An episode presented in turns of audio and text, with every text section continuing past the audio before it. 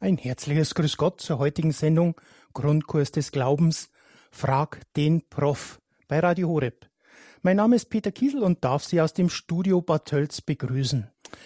In dieser Sendung haben Sie, unsere Hörer, die Möglichkeit, den Bibelexperten, Autor und Professor für neutestamentliche Exegese, Professor Dr. Marius Reiser aus Heidesheim am Rhein, zu all jenen Bibelstellen live zu befragen, die ihnen unverständlich oder widersprüchlich erscheinen. Dazu die Telefonnummer, mit der Sie sich hier live in der Sendung mit einbringen können. 089 517 008 008. Ich werde die Nummer gleich noch einmal langsam wiederholen. Ein kurzer Steckbrief zum 68-jährigen Referenten Professor Reiser, der in dieser Sendereihe bei Radio Horeb meist monatlich zu hören ist. Der gebürtige Württemberger wurde 1983 an die Katholisch-Theologische Fakultät der Universität Tübingen promoviert und habilitierte dort 1989. Professor Reiser erhielt 1991 einen Ruf auf die Professur für neutestamentliche im Fachbereich Theologische Theologie an der Universität Mainz. Im April 2009 legte er seine Professur nieder. Zahlreiche Schriften verfasste Professor Reiser im Infofeld zu dieser Sendung. Finden Sie mehr dazu auf unserer Homepage www.horeb.org oder unserem Hörerservice. Herr Professor Reiser, Sie haben sehr viele Schriften schon getätigt und die ein paar haben wir hinterlegt. Aber schön, dass Sie heute wieder bei Radio Horeb zu Gast sind unseren, und sich Zeit genommen haben, für die, unsere Hörer um Fragen zur Bibel und ihre Antwort zu geben. Ihnen ein herzliches Grüß Gott. Grüß Gott, Herr Kiesel. Ja, wollen wir diese Sendung mit einem Bege Gebet beginnen? Ja, das tue ich gern. Gewähre uns, barmherziger Gott, was dir gefällig ist, feurig zu begehren, sorgfältig zu erforschen, wahrheitsgemäß anzunehmen und vollkommen auszuführen zum Lob und Ruhm deines Namens. Durch Christus, unseren Herrn. Amen. Amen. Ja, weltpolitisch überschlagen sich gerade die Ereignisse mit dem unsinnigen Donnerstag wie der Tag vor dem Faschingssonntag in Bayern, heuer kann man ja schon sagen, wirklich passend genannt wird. Es war der 24. Februar, ist in Europa wieder Krieg eingekehrt. Vor meiner Heimatkirche trafen sich Menschen zum Gebet und debattierten, wie man sich als Christ in einem solchen Konflikt verhalten sollte. Die einen meinten, es ist legitim, einen Aggressor, der die Heimat bedroht, auch mit Gewaltparole zu bieten, die anderen zitierten die Worte Jesu aus dem Matthäusevangelium 26, 52, da es heißt, denn alle, die zum Schwert greifen, werden durch das Schwert umkommen. Wie kann man diese Textstellen des Neuen Testament einordnen, Herr Professor? Ja, dieses Wort äh, ist ja in Gethsemane gesprochen. Wer zum Schwert greift, wird mit dem Schwert umkommen.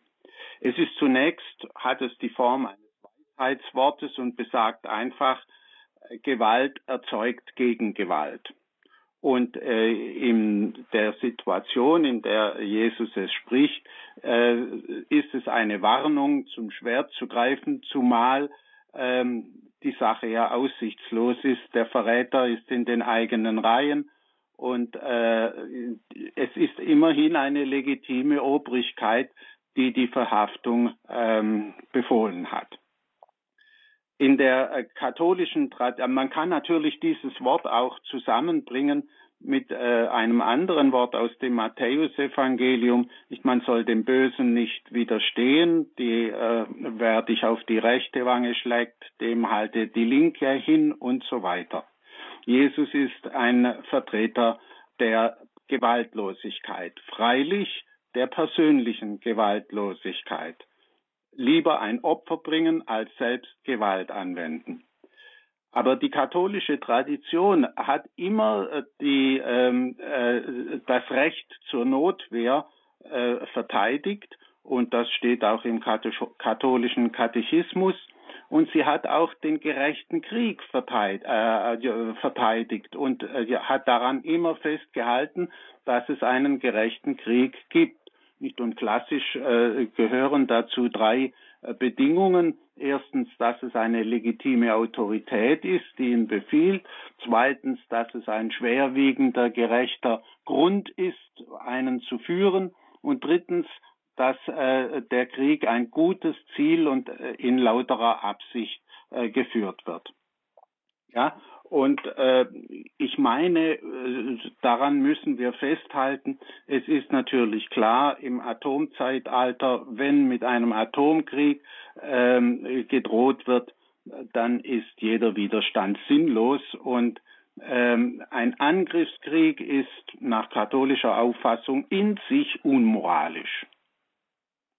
Ich meine, so viel müsse man zu dem Thema sagen, ohne dass man jetzt auf die konkrete, ähm, auf das konkrete Beispiel näher eingeht, denn das kann ich nicht. Mhm. Also hier war natürlich auch die Meinung, dass man sagt, wenn so viele Zivilisten ums Leben kommen, dann muss man ja um Gottes Willen lieber die weiße Fahne schwenken, als wie im den bewaffneten Widerstand, wie es jetzt in der Ukraine ist. Ja, über solche Dinge kann man schwer entscheiden. Nicht, ähm, das ist eben ein, ein ähm, Zeichen der Moderne. Äh, früher waren es vor allem äh, die, ähm, äh, die Soldaten, äh, die um das Leben kämpften. Äh, heute sind die Zivilisten eigentlich mehrheitlich äh, diejenigen, die den Tod erleiden. Das ist moderne Kriegsführung. Ja, da kann man wirklich nur beten darum, dass wirklich, wenn es selber einen betreffen sollte, dass man die richtige Entscheidung auch vor Gott trifft. Ja, wir haben eine erste Hörerin, die angerufen hat bei der Sendung Frag den Prof. Sie hat die Telefonnummer 089 517 008 008 gewählt. Ich wiederhole 089 517 008 008. Außerhalb von Deutschland müssten Sie natürlich die Ländervorwahl 0049 vorauswählen. Aber nun nach Lehrte Frau Maria Vollmer. Grüß Gott bei der Sendung Fragt den Prof. Grüß Gott. Also, Herr Professor, ich habe jetzt eine Frage. Ich befürchte, sie ist vielleicht schon öfter gestellt worden und dann habe ich es gerade nicht mitgekriegt. Also dann tut es mir jetzt leid, wenn äh, ich zum so und so vielten Mal damit ankomme.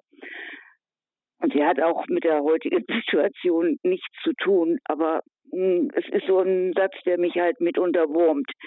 Lukas 19, Vers 26.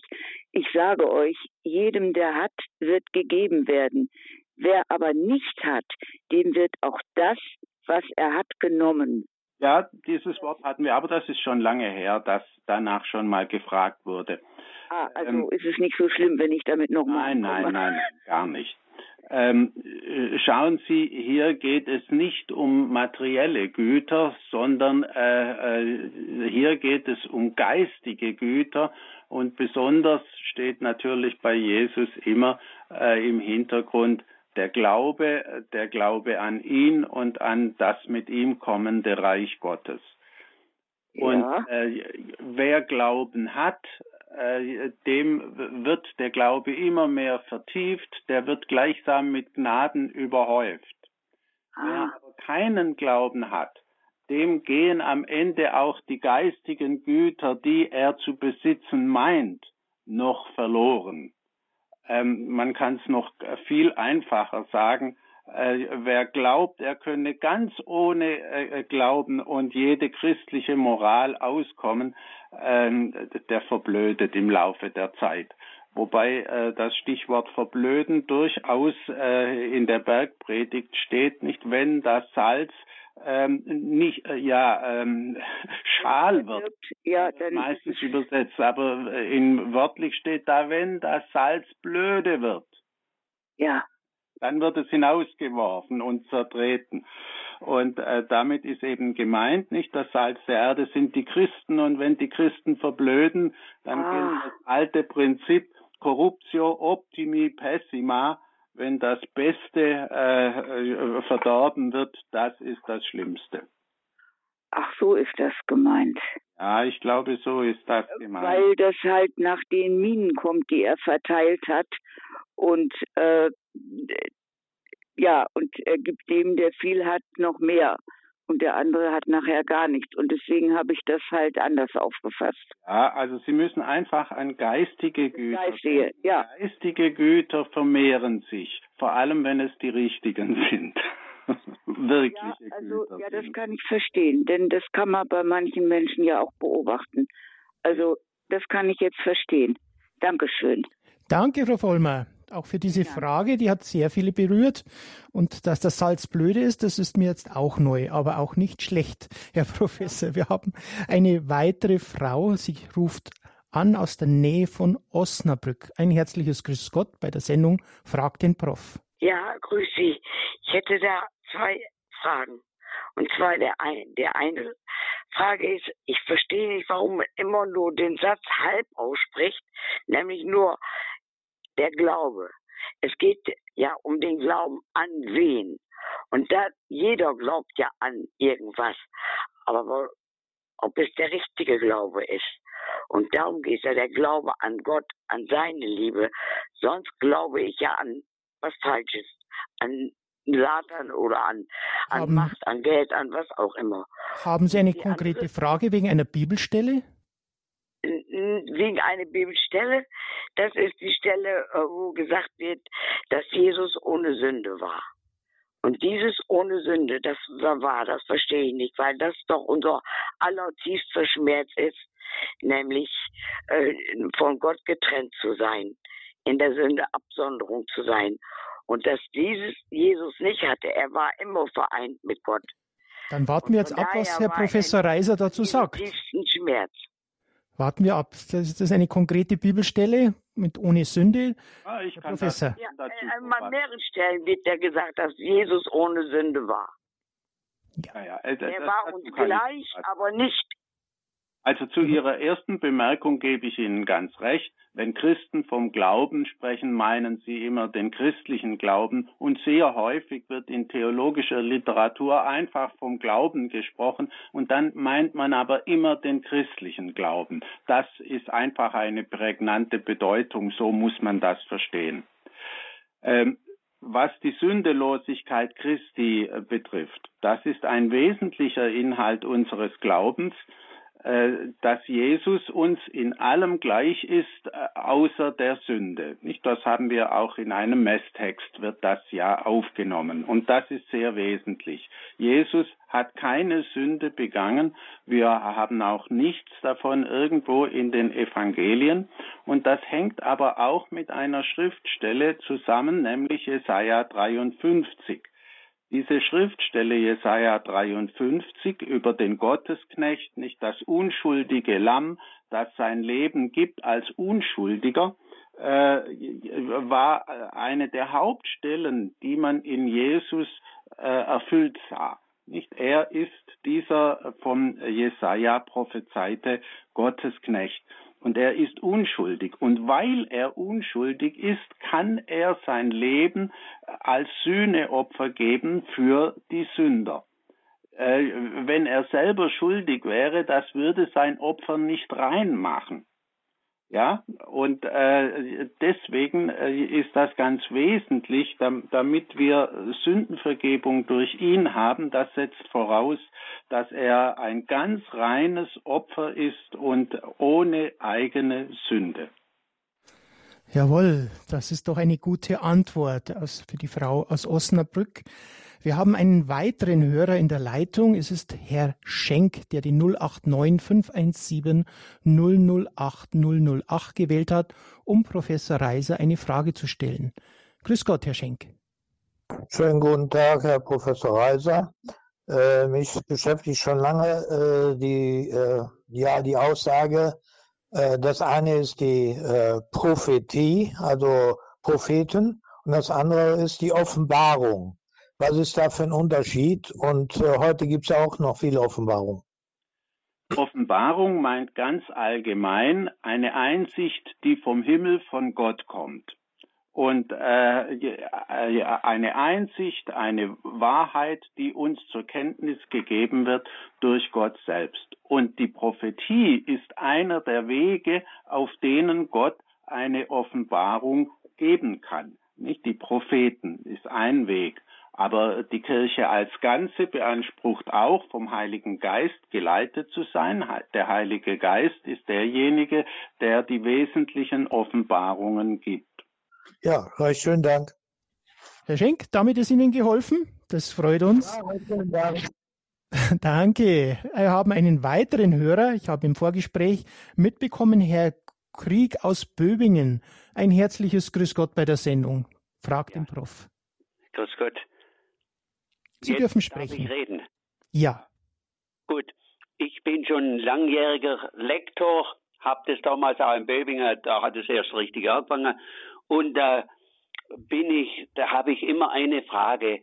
Äh, beim Osterevangelium müssen ja drei Lesungen gel äh, gelesen werden, und zwar auch, wo Mose durch das Meer schreitet, die Wellen gehen auseinander und dann schlagen sie zusammen und ersäufen sie die Ägypter, ägyptischen Soldaten.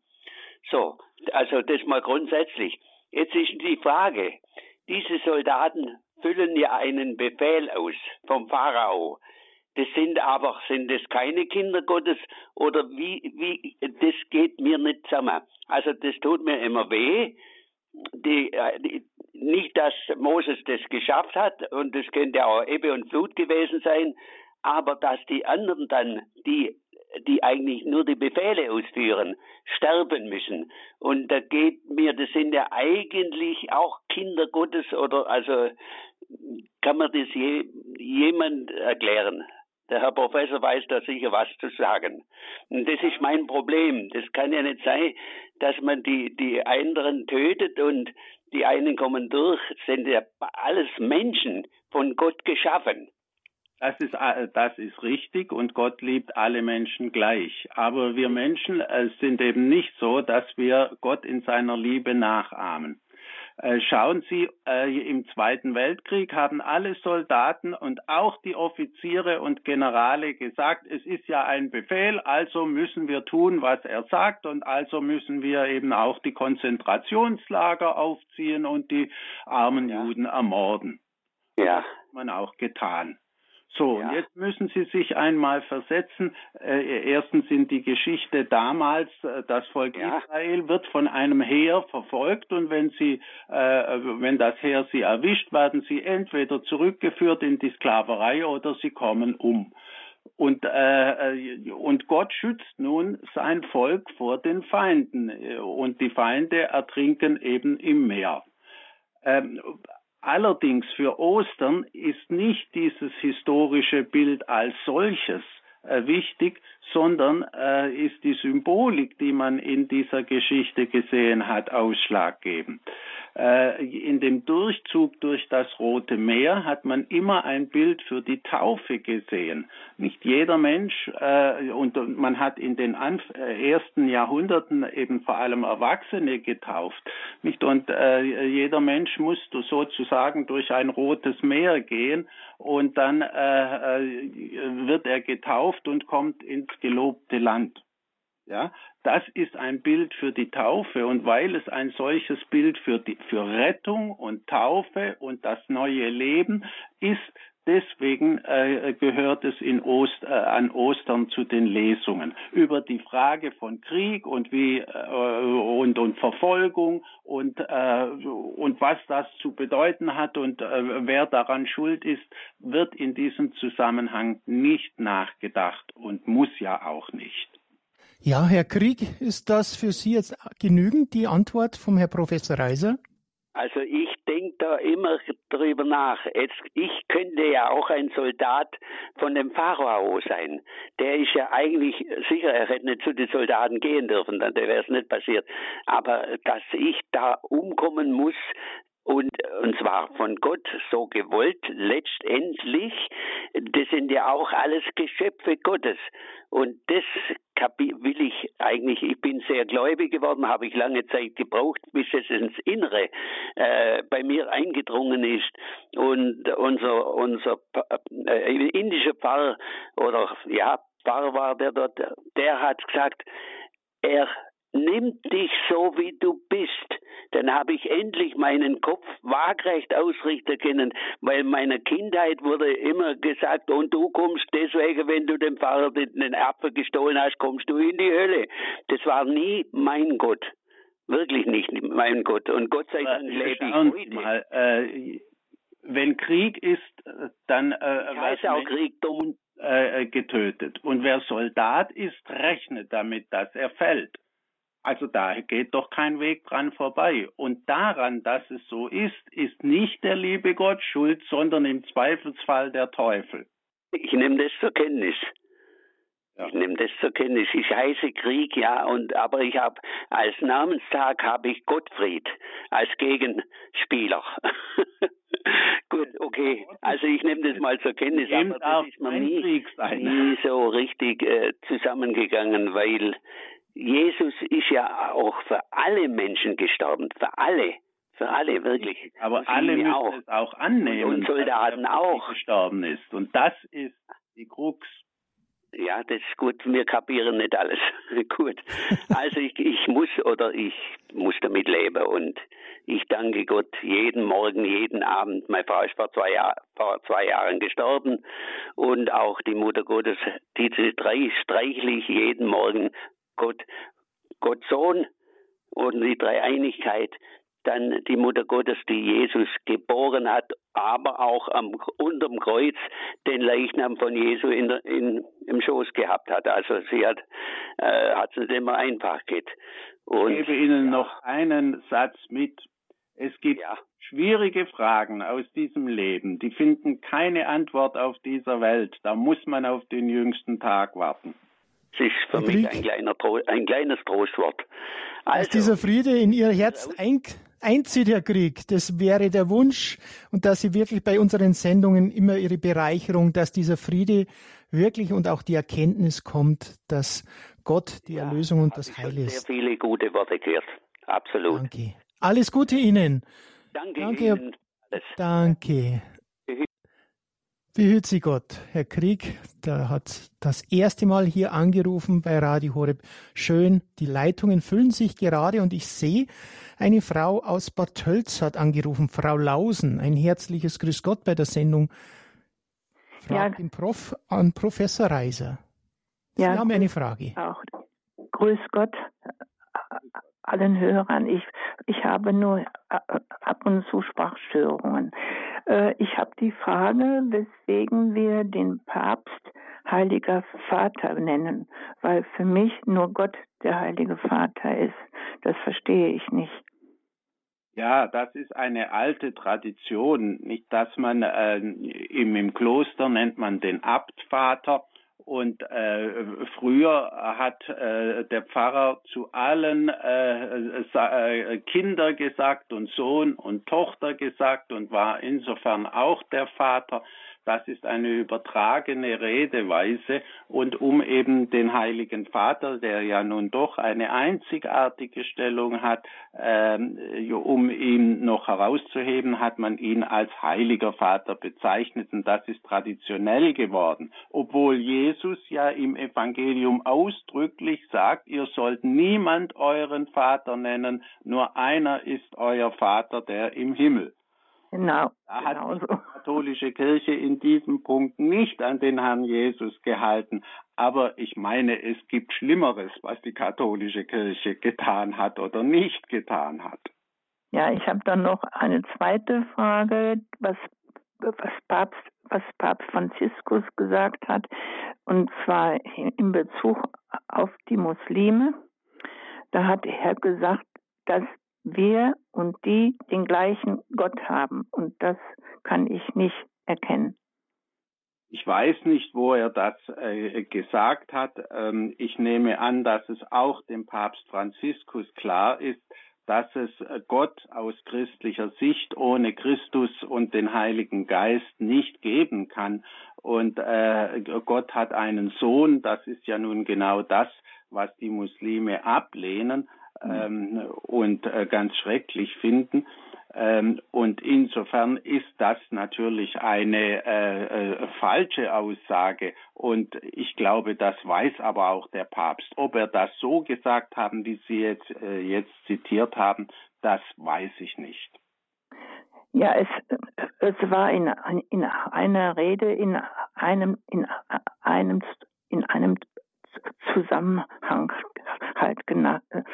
gesagt worden. Deswegen war ich da stutzig schon geworden, sein, wissen Sie, wenn weil ich mich genau redet, damit sehr wenn man beschäftigt viel frei habe. redet, wie es ja der Papst tut, dann Mhm. äh, äh, verhaspelt man sich einmal, dann redet man verkürzt, dann sagt man auch mal etwas, wenn, ähm, was man, äh, wenn man es auf die Goldwaage legt, was dann falsch ist.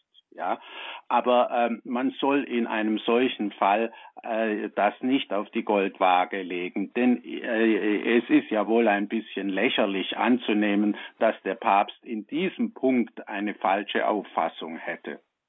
Ich glaube, das lassen wir auch jetzt so stehen, denn es wirklich, wenn immer nur Zitate rausgezogen werden, dann kann man natürlich das Gesamtpaket nicht so erfassen. Danke, Frau Lausen, für Ihre Anfrage. Wir haben eine weitere Hörerin. Sie ruft an aus Schongau. Ein herzliches Grüß Gott bei der Sendung Frag den Prof, den Professor Reiser. Ja, grüß Gott.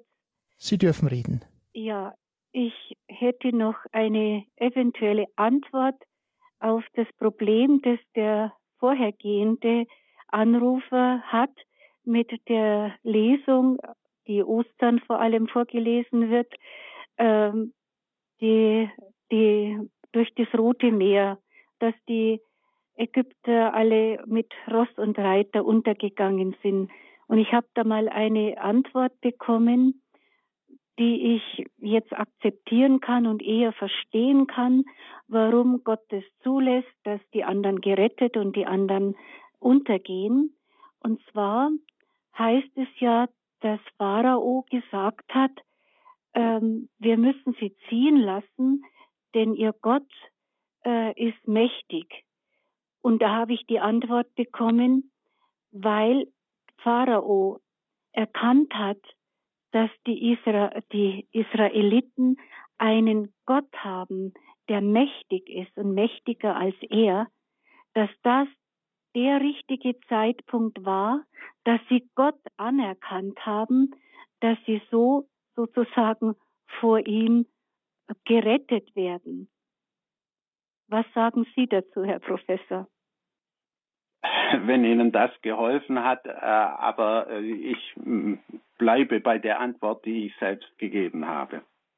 Okay, danke. Danke für die Frage aus Schongau. Im Vorgespräch habe ich jetzt ein paar mehr Hörer schon gesprochen. Ich kann nicht alles verfolgen, aber es ist immer wieder interessant, wieder einzusteigen als Quereinsteiger für die interessanten Antworten, die Sie geben, Herr Professor. Wir haben einen Mann, der unterwegs ist im Auto. Er ist gerade stehen geblieben. Herr Belia. Grüß Gott. Sie Ja, haben eine Frage. Grüß Gott. Ja, äh, zum einen würde mich mal interessieren, was ich mir darunter vorstellen darf, wenn Abendmahl ist, wird am Ende des Abendmahls, wenn das zelebriert wird, gesagt, Geheimnis des Glaubens. Das war meine, meine äh, erste brennende Antwort, die ich hätte gerne. Aber ich wollte doch mal äh, zu dem einen Fall sagen, mit dem Herrn, der ähm, ein Problem damit hat, dass äh, das Wehr ja geteilt wurde und dann die Soldaten, die ja den Befehl hatten, die ja zu verfolgen, umgekommen sind. Ähm, ich würde mal eins sagen, die Soldaten haben ja gesehen, dass das Meer geteilt wurde. Und äh, wenn die sich ja da reinbegeben, müssen sie damit rechnen, dass sie sterben. Und Gott hat nicht gesagt, kommt her, ich will euch alle ersaufen. Die sind selbst schuld eigentlich sozusagen. Ja, wollen wir gerade dieses Alttestamentliche nicht zu stark vertiefen? Herr Professor Ja. Reiser ist Professor Exeget für Neutestamentlich, aber er hat es ja, finde ich, schön ausgelegt. Aber für die erste Antwort, Herr Professor, wäre es vielleicht schön, eine Antwort zu haben. Geheimnis des Glaubens. Ja, dazu wollte ich auch nur etwas sagen. Ähm, Geheimnis des Glaubens. Dahinter steht, hinter dem Wort Geheimnis, äh, das äh, griechische Wort Mysterium. Und Mysterium ist ein bisschen mehr als ein Geheimnis. Nicht, also ich habe ein Geheimnis und das verrate ich euch nicht, sondern äh, ein Mysterium, das heißt, das ist eine tiefe Wahrheit, die man mit der reinen Vernunft überhaupt nicht begreifen kann, sondern äh, das ist eine so tiefe Wahrheit, die eben von Gott kommt und die der Mensch von sich aus gar nicht finden kann. Und äh, zu den Mysterien gehören äh, die Sakramente und gehören eben die großen Glaubenswahrheiten, auf, zu denen eben der Mensch nur durch Offenbarung kommen kann so, äh, und nicht durch eigenes Nachdenken und Suchen. Und äh, äh, danach kommt ja deinen Tod, o oh Herr, verkünden wir, deine Auferstehung preisen wir, bis du wiederkommst in Herrlichkeit. Nicht damit mit dem Tod ist natürlich nicht einfach der Tod am Kreuz äh, gemeint, sondern der Sühnetod, den Jesus hier als unschuldiges Lamm gestorben ist. Und äh, das führt dann zur Auferstehung, etwas, was wir nie begreifen können von uns aus, äh, eine Art von Auferstehung, die es vor Jesus ja überhaupt gar nicht gegeben hat. Und, äh, und eben die Wiederkunft Christi, das ist ein reiner Glaubensartikel ähm, äh, am Ende der Zeit. Äh, das müssen wir eben auch als tiefe Wahrheit unseres Glaubens annehmen. Und äh, in diesem in diesem Dreischritt ist ja auch ähm, die Auferstehung ist noch äh, liegt noch zurück und äh, die Wiederkunft äh, liegt in der Zukunft und unsere Zeit ist die zwischen Auferstehung Christi und der damit geschaffenen Situation der Welt und der Wiederkunft Christi zum Gericht über alle Völker. Und äh, dieser Gedanke ist äh, von einer Großartigkeit und Tiefe und man kann nicht genug darüber nachdenken. Herr Bilia, ist damit Ihnen geholfen? Ja, danke schön. Ich hätte aber gerne noch eine Frage, wenn ich darf. Ja, wenn es kurz äh, und prägnant ist für ein ja, Testament. Ja, es heißt ja, es heißt ja, ähm, äh, dass er sein Blut vergossen hat zur Vergebung der Sünden. Ja. Wieso muss man dann, wie, das, das gilt ja dann eigentlich, wenn man daran glaubt, an Jesus Christus, überhaupt an diesen, diese ganzen Sachen, die er glaubt. Wieso muss man denn dennoch äh, beichten, was ja eigentlich die Evangelischen nicht tun? Die Evangelischen haben das bis ins 19. Jahrhundert auch getan und es gibt heute wieder viele Evangelische, die die Beichte äh, gerne wieder einführen würden. Luther hat immer gebeichtet bis zum Ende seines Lebens. Äh, es genügt nicht, dass ich äh, einfach sage, ja, ja, das ist wohl so und ich glaube daran, sondern eine Sünde wird man dadurch los, erstens, dass man sie bereut und wenn man sie wirklich bereut, äh, dann ähm, muss, das beweist sich dann, dass man die Sünde bekennt, dass man dazu auch wirklich steht und dann gehört dazu eine Buße, um sie wegzubringen, nämlich, dass man das nicht wieder tun will oder dass man das, was man getan hat, möglichst gut macht. Wenn diese Dinge nicht zusammenkommen, dann ist es sehr fraglich, äh, ob der Mensch wirklich glaubt, dass seine Sünden vergeben sind, wenn er das einfach so sagt. Verstehen Sie? Zum Glauben gehört ja. ein bisschen mehr als nur so hinzusagen. Und wenn es um eine persönliche Sünde geht, gehört wirklich mehr dazu, damit man sie loskriegt. Aber das okay. ist doch auch so, dass man ja eigentlich, äh, selbst wenn man beichtet oder diese Sünden äh, selbst wenn man gebeichtet hat und die sind zunächst mal vergeben und man versucht ja aus eigener Kraft nicht mehr zu sünden, was einem ja gar nicht gelingt. Sonst bräuchten wir ja eigentlich gar nicht die Sündenvergebung. Dann äh, verfällt man immer wieder dazu. Die wird die Sündenlast immer größer und immer größer, so dass sie schließlich so niedergebeugt sind, dass sie nicht mal mehr den Weg äh, zur äh, Beichte finden. Herr Billea, ich hoffe, okay. diese gute Antwort vom Professor Reiser hat Ihnen ein bisschen Zuversicht gegeben, auch. Doch, sehr, äh, sehr, sehr. Das freut mich, ja. Genau. Und dann, weil gerade die Beichte ist ein tiefes Geheimnis der Kirche, die uns doch Gott näher bringt und mit Gott versöhnt für die Zukunft. Ihnen eine weitere eine gute Fahrt und danke, dass Sie Radio Horeb hören, auch mobil offensichtlich. Alles Gute Ihnen. Ja, Dankeschön. Ja, Ihnen auch. Ja. Danke. Wiederhören. Wiederhören und wir haben eine weitere, diesmal eine Hörerin vom Festnetz und zwar aus Tecklenburg, Frau Hoffmann, die Professor Reiser eine Frage stellen will. Grüß Gott. Ja, also guten Tag. Ich äh, stolpere über die beiden Ausdrücke Leinentuch und Leinenbinden bei der Schilderung des Begräbnisses. Da steht bei Matthäus, ja. sie hüllten ihn in ein reines Leinentuch. Bei Markus steht, ähm, Josef von Arimathea kaufte ein Leinentuch und wickelte den Leichnam ein. Bei Lukas steht, sie hüllten ihn in ein Leinentuch. Dann steht aber auch noch bei Lukas, Petrus ging zum Grab, sah aber nur die Leinenbinden. Und bei Johannes steht, äh, Nikodemus und Josef von Arimathea umwickelten den Leichnam mit Leinenbinden. Und jetzt gibt es ja auch noch das äh, Grabtuch von Turin. Wie ist das mit den Leinenbinden und so? Ja, die Sache ist so, ähm, man hat äh, verschiedene Traditionen im Orient gehabt, aber man hat normalerweise eben den Toten ganz eingebunden, nicht so ähnlich wie ein Wickelkind, äh, mit Binden eingebunden und dann aber noch ein durchgehendes, vor allem bei besseren Beerdigungen, äh, bei besseren Begräbnissen, noch ein Leinentuch, das an einem Stück ist, hinzugefügt. Dann kommt noch äh, eventuell ein, ein eigenes Tüchlein, das über äh, dem Kopf liegt, hinzu. So sehen und dieses Leinentuch an einem Stück wird von äh, allen Synoptikern erwähnt und äh, äh und die Binden äh, gehören eben auch dazu und äh, bei Matthäus ist dann eben noch ein weiteres äh, Tüchlein, das zusammengefaltet da liegt äh, erwähnt.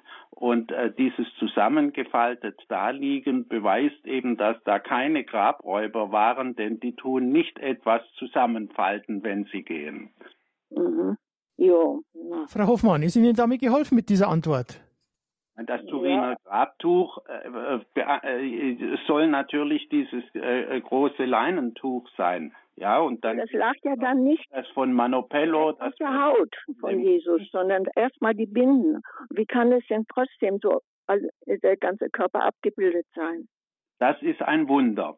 Bisher hat noch ja. niemand erklärt, wie das Bild auf das Tuch kam.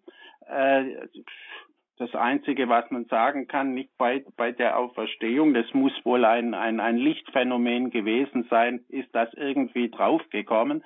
Da es eine, ein einmaliges Ereignis war, diese Auferstehung, können wir sie nicht erklären und deswegen kann man auch das Bild nicht erklären. Und es ist sehr interessant, dass auch die allermodernste Wissenschaft keine Erklärung dafür hat, wie ein dreidimensionales Bild, das man nur bei der Fotografie erkennen kann, das man früher ja gar nie sah, bevor es die Fotografie sah, wie das auf das Tuch kommt. Mhm. Äh, ja, das, Aber, äh, das ist eben das Tröstliche, dass es offenkundig sich um ein Wunder handelt. Ja, danke schön. Danke, Frau Hoffmann, für diese Frage, Detailfragen. Aber Sie sehen, Professor Reiser ist auch da sehr firm. Danke für diese Antworten. Wir haben einen nächsten Hörer aus Stuttgart in der Leitung. Es ist der Herr Kowalski. Grüß Gott. Grüß Gott, Herr Professor Reiser. Herr Professor Reis, ich habe eine Frage. Und zwar steht in der Bibel drin, dass ähm, nur durch Jesus Christus kommt der Mensch zum Vater, also in den Himmel. Ja. Und die Frage war, und die Moslem glauben ja nicht an Jesus. Und die Juden, soviel ich weiß, auch nicht. Wie sieht es da aus? Kommen die auch in den Himmel oder wie soll ich das verstehen? Es ist so, Christus sagt ja im Johannesevangelium, ich bin die Wahrheit. Und insofern äh, hat jeder, der, nach, der eine Wahrheit erkennt und danach lebt, äh, hat er insofern ein Stück Christus verwirklicht. Und, äh, äh, und Gott wird am Ende, das ist ja unser Glaube an das Fegfeuer, äh, auch den Verstorbenen die Chance geben, äh, zur vollen Erkenntnis zu gelangen und äh, die äh, sündigen Neigungen, die er in sich hat, loszuwerden durch Bußübungen, will ich sie jetzt mal nennen. Äh, und äh, auf diese Weise können auch Juden und Muslime in den Himmel kommen, aber nicht auf eine andere Weise nach unserer Überzeugung. Denn die volle Wahrheit hat nur Christus und ist nur Christus.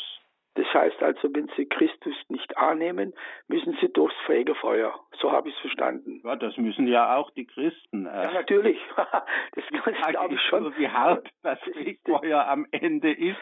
Das, das stimmt, das ist ja, ich meine, nicht alles sind Heilige, gell? das ist klar. Äh, andere, die zweite Frage wäre, äh, hätte Gott Vater das Problem nicht anders lösen können, dass er seinen geliebten Sohn hat ans Kreuz schlagen lassen, dass er so viel hat leiden müssen. Ich, ich stelle mir manchmal immer wieder diese Frage, wenn die Karwoche kommt, warum hat Gott das zugelassen, seinen einzigen geliebten Sohn hat er so quer, sich quer, ans Kreuz schlagen lassen, wenn ich so dran denke, Mutter und Vater, die, die tun ja alles für ihr Kind, um es zu schützen, dass es ja nicht verletzt und verwundet wird. Und da lässt der Gott Vater seinen Sohn ans Kreuz schlagen. Da frage ich mich, hätte er das Problem nicht anders lösen können? Schauen Sie, ähm, es gibt heute tatsächlich Theologen und Leute, die glauben, sie hätten eine bessere Weltordnung, als der liebe Gott sie gemacht hat und sie würden gern den Teufel äh, äh, wegtun und alles ist nur ein reines Paradies und was weiß ich, was sie sich ausdenken. Ähm, wenn Gott es so gemacht hat, dann muss es das Beste sein, weil Gott immer nur das Beste will. Das gehört zu den theologischen Grundüberzeugungen, die wir als Christen haben. Und deswegen ist die Frage falsch gestellt. Wir müssen äh, fragen, was muss das für eine Art von Unheil und Sündigkeit und, äh, und Bösem sein, das nur durch den Tod des unschuldigen Sohnes Gottes äh, wieder gut gemacht werden konnte. Ach so, unschuldig, das ist das Wort, genau. Er war ja unschuldig, das stimmt, ja, genau. Jetzt habe ich, jetzt verstehe ich das, ja. Mhm. Mir fällt gerade dazu noch ein, haben Sie den Film Die Passion Christi gesehen? Habe ich gesehen, ja.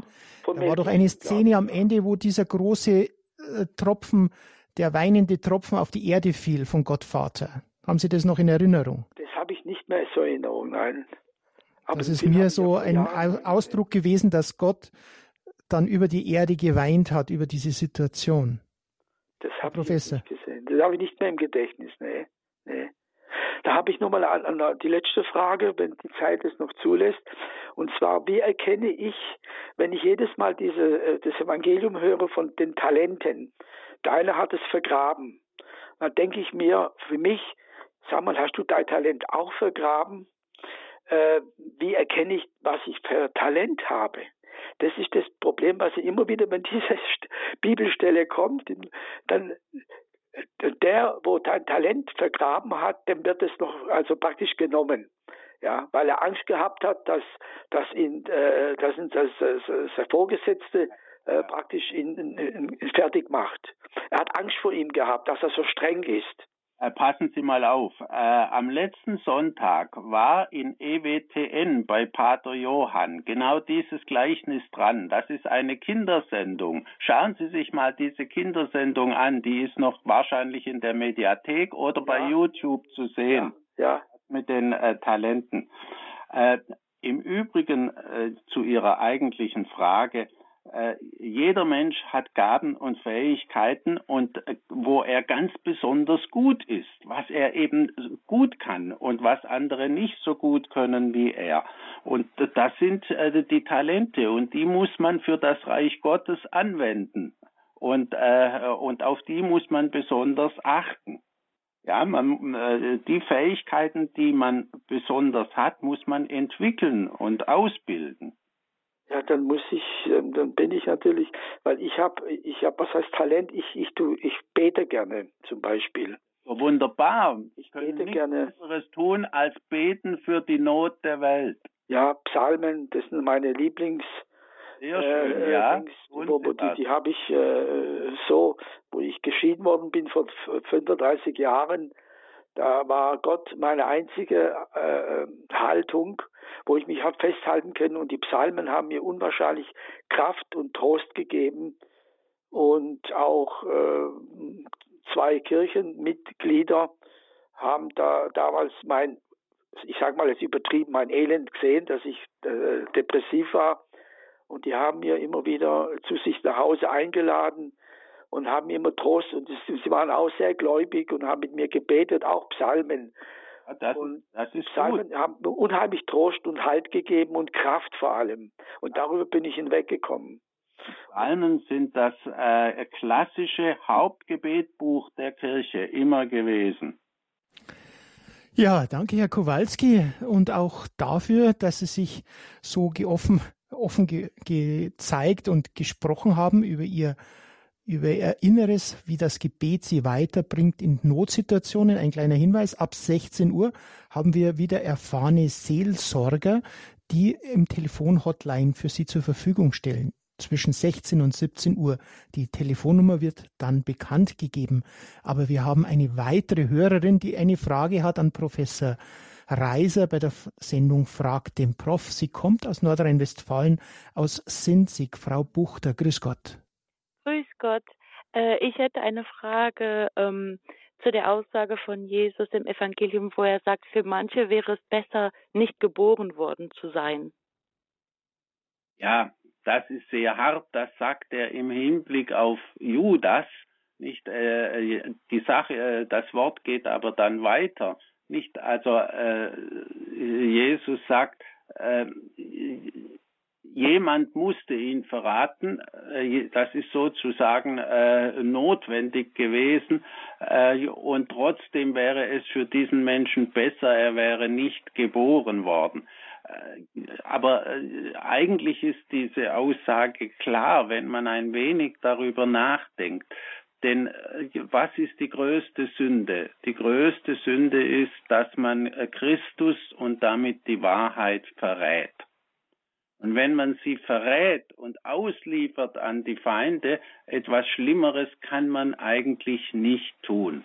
Und um äh, das zu formulieren, kann man auch sagen, der wäre besser nicht geboren worden.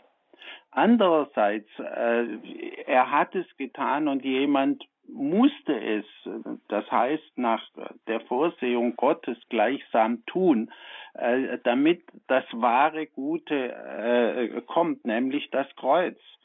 Sie müssen sich klar machen, Jesus wollte am Kreuz sterben, aber er konnte sich nicht freiwillig dahin hängen. Ja, okay. Meine Gedanken waren äh, irgendwie in die Richtung, dass die äh, die Seele ist ja ein, Schöpfergedanke und sie ist ja wunderbar, jede einzigartig. Und ich dachte, vielleicht sind manche Seelen, die gar nicht geboren werden und dann bei Gott bleiben und also weiß ich nicht, es werden ja auch viele Kinder geboren oder auch nicht geboren. Das, ich hatte das, ich, ich habe es nicht ganz verstanden. Ja, also da denken Sie jetzt in Richtungen, äh, davon steht natürlich bei Jesus und in, äh, in der Heiligen Schrift nichts. Ähm, es geht hier wirklich nur darum auszudrücken, nicht wenn man das Allerschlimmste tut, dann wünscht man sich nicht geboren zu sein. Hoffentlich. Okay, danke schön. Danke, Frau Buchter aus Sinzig, für Ihre Frage. Ja, die letzte Möglichkeit nochmal anzurufen bei Frag dem Prof unter 089 517 008 008. Herr Professor Reiser, wir hatten ja gerade schon den Film von Mel Gibson angesprochen. Die im Internet verbreitete Jesus-Verfilmung The Chosen sorgt ja weltweit für große Resonanz und beeindruckt durch die Darstellung der einzelnen biblischen Charaktere. Für Laien und vielleicht viele auch, die fern der Kirche sind, öffnet sich da ein ganz neuer Blick auf die biblischen Geschichten mit Jesus. Ja, wie geht es da Ihnen als Neutestamentler, der vielleicht ja, aus exegetischer Sicht die Episoden verfolgt? Wie kann man es betrachten? Wie geht es da bei Ihnen? Ja, der Neutestamentler ist ein bisschen hin und her gerissen. Ähm, ich finde es gut, dass man sich bemüht, die Geschichten so darzustellen, wie sie auch erzählt sind äh, in den Evangelien. Auch die Wunder so darzustellen, wie sie erzählt sind und nicht das Wunder irgendwie wegzuerklären. Das ist äh, wirklich gut, also etwa bei Kana ist das gut dargestellt. Aber dann gibt es wieder Einzelheiten, äh, die dem Neutestamentler nicht so gefallen. Äh, also ähm, zum Beispiel gerade bei dem Kana-Wunder, das habe ich eben gesehen, ähm, da schickt Jesus alle raus und, äh, und dann tut er das Wunder wirken.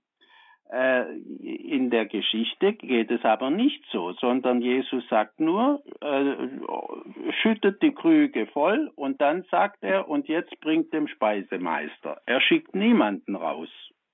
Ja, äh, das Wunder ist noch viel größer, als es bei The Chosen dargestellt wird, und viel schlichter. Da fragt man sich, wo passiert eigentlich das Wunder? Und das ist die Besonderheit gerade äh, bei diesem Wunder. Es, es, es, es gibt keine Stelle, wo man sagen kann, hier geschieht das Wunder. Das ist das Wunder. Ähm, und dann ist noch etwas Grundsätzliches, also viele kulturgeschichtliche Sachverhalte werden in dem, ähm, in, in dem ganzen Streifen äh, falsch dargestellt. Also überall tauchen Frauen auf, auch in der Öffentlichkeit. Das ist in der Antike ganz falsch. Frauen sind normalerweise in der Öffentlichkeit nicht zu sehen. Und äh, äh, aber gut, man möchte eben das moderne Frauenbild auch in diese Geschichte hineinbringen und natürlich auch die Frauenfreundlichkeit Jesu damit ausdrücken. Aber es verfälscht die Kulturgeschichte ein wenig. Außerdem ist mir aufgefallen, also wenn Sie das mit etwas Humor nehmen, die Frauen sind irgendwie viel gescheiter als die Männer. Jedenfalls in den ersten zwei Folgen. Die ziehen immer im Hintergrund die Fäden und, und wissen viel besser Bescheid und viel schneller als die Männer. Also es muss da irgendwo ein Feminist mitmischen. Okay. ähm, äh, das äh, würde mich weiter nicht stören. Dann haben mir mal Studenten gezeigt, äh, wie da äh, die äh, Geschichte mit dem Gelähmten, der durch das Dach heruntergelassen wird, dargestellt wird. Und da haben die einen Flaschenzug dabei. Gut, also das kann man auch nur mit Humor nehmen, den Flaschenzug.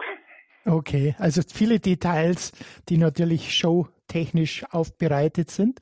Aber interessant habe ich den Matthäus gefunden in seiner Rolle als Charakterperson, als Jude, der von den Juden äh, verstoßen ist.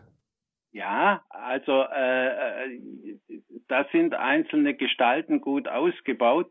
Äh, mir hat eigentlich die Idee mit dem Nikodemus sehr gut gefallen, der offenbar äh, als durchgehender Charakter äh, gezeigt wird und der ein bisschen ähm, Sympathie hat für Jesus und auf der anderen Seite ein Zweifler ist. Ich finde, diese Figur ist sehr gut herausgearbeitet.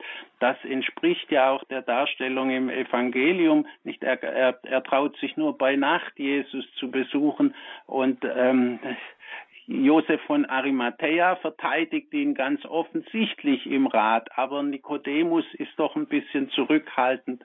Ja, so ganz. Interessant ab. auf alle Fälle. Ich bin gespannt, wie das dann in The Chosen am Ende rauskommt sind wir alle, aber ich denke, ein guter Anstoß, vielleicht auch Leute zu erreichen, die nicht tagtäglich in der Kirche sind, Herr Professor, oder? Ja, ja, ja. ich habe also äh, da nichts dagegen. Wie gesagt, mit gewissen Vorbehalten, äh, die muss man einfach dem Exegeten dann auch lassen. Aber in der Hauptsache würde ich sagen, es ist auch ein guter Anstoß für Gespräche. Nicht? Man kann ruhig das zeigen und dann darüber sprechen. Schön. Ja, jetzt mein Aufruf hat gefruchtet. Jetzt haben wir noch vier Leute in der Leitung, aber einen kann ich nur auf Sendung nehmen. Er war der Erste, der angerufen hat, Bruder Franz aus Berlin, der eine Frage noch hat an Professor Reiser. Ja, äh, Herr Professor, ich, äh, Sie sind natürlich Neutestamentland. Ich hoffe, Sie können mir darauf eine Antwort geben. Und zwar, ich weiß nicht genau, wo es steht, aber ich glaube im Buch der Könige, äh, die Israeliten belagern eine Stadt und als äh, und der äh, Herrscher dieser Stadt opfert dann seinen Sohn auf der Stadtmauer und äh, dann kam der Zorn Gottes über Israel und sie mussten abziehen. Und da habe ich ein Problem mit. Vielleicht haben Sie eine Antwort oder kennen auch, Sie das werden sie sicherlich kennen. Buch der Könige irgendwo bei Kapitel äh, 17 äh, oder so. Genau, ähm, genau da müssen Sie eben äh, sehen, das sind altorientalische ähm, äh, Dinge. Nicht, wenn man eine Stadt baut, also in einem Fall heißt es nicht, und für, für die Stadtmauer hat er ein, ein, ein kleines Kind, also sein eigenes ähm, äh, Kind geopfert und dann für die Tore nochmal einen Sohn geopfert. Man glaubte eben, äh, dass auf diese Weise, das ist natürlich magischer Glaube, äh, die, die, die, die äh, Sachen stabiler sind äh, ist natürlich eine schreckliche Vorstellung für uns heute, aber solche Kinderopfer hat es gegeben und hat es noch lange gegeben, bis weit in die römische Zeit hinein.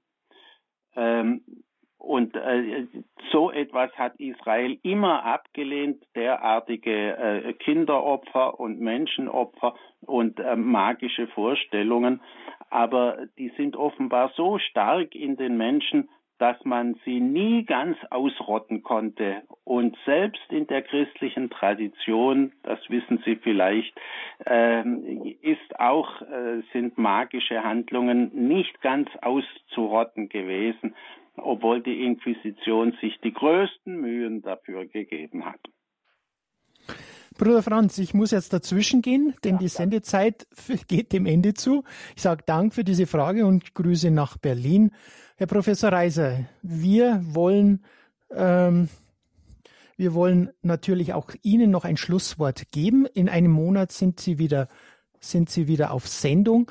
Ihre Schlussworte bei Frag den Prof für heute vor Ostern. Es war heute, ähm, äh, äh, äh, waren viele Fragen, schwierige Fragen. Ich kann nicht immer auf alle befriedigend antworten, hoffe aber, dass meine äh, Antworten dann Anstöße für weiteres Nachdenken sind. Danke auf alle Fälle Ihnen für Ihr Dabeisein und Ihr, Ihr Fachwissen und auch diese kompetenten Fragen. Das, was ich gehört habe, das ist aller Ehren wert und für mich auch sehr bereichernd gewesen. Ich denke auch für die Zuhörer von Radio Horeb. Sie können diese Sendung nachhören im Internet, wenn Sie unter www.horeb.org die Mediathek öffnen, dort unter Grundkurs des Glaubens mit dem heutigen Datum. Mein Name ist Peter Kiesel. Es hat mich gefreut, dass Sie dabei waren. Wir freuen uns, wenn wir wieder Professor Reiser begrüßen können für eine neue Folge Frag den Prof. Ihnen alles Gute für Gott.